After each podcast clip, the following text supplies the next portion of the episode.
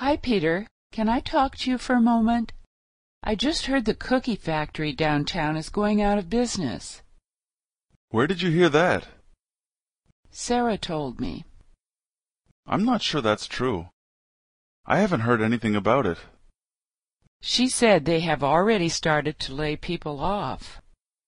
Doesn't your father work there? Yes, I'm really worried he might get laid off. He just started to work there about three months ago. What do you think I should do?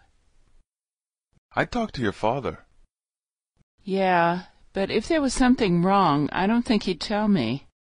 He doesn't like to upset me, but I really would like to know what's going on. So what are you going to do? Aren't you good friends with the president of that company? Yes, we used to work together at a different company about five years ago. Maybe you could call him and see what's going on.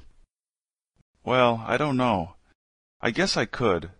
It's pretty late now, but I'll call him in the morning. Okay, thanks so much. Hi, Peter. Can I talk to you for a moment? I just heard the cookie factory downtown is going out of business. Sarah told me.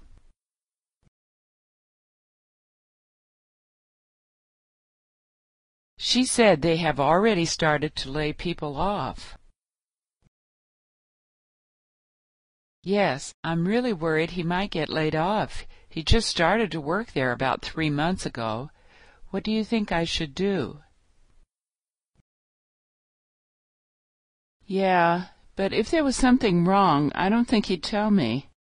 He doesn't like to upset me, but I really would like to know what's going on.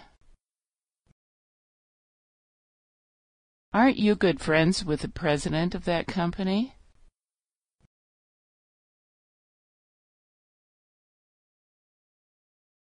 Maybe you could call him and see what's going on.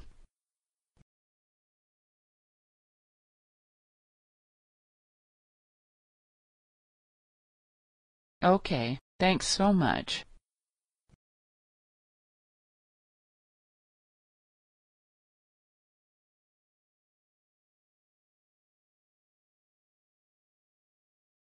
Where did you hear that?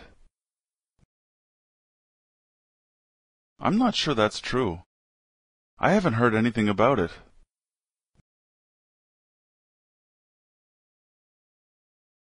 Doesn't your father work there?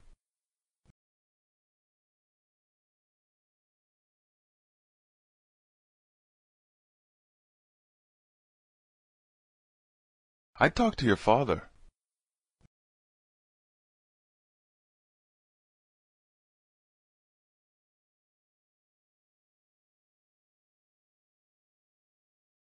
So what are you going to do?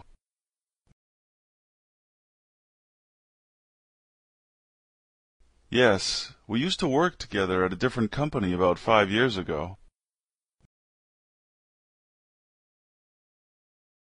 Well, I don't know. I guess I could. It's pretty late now, but I'll call him in the morning.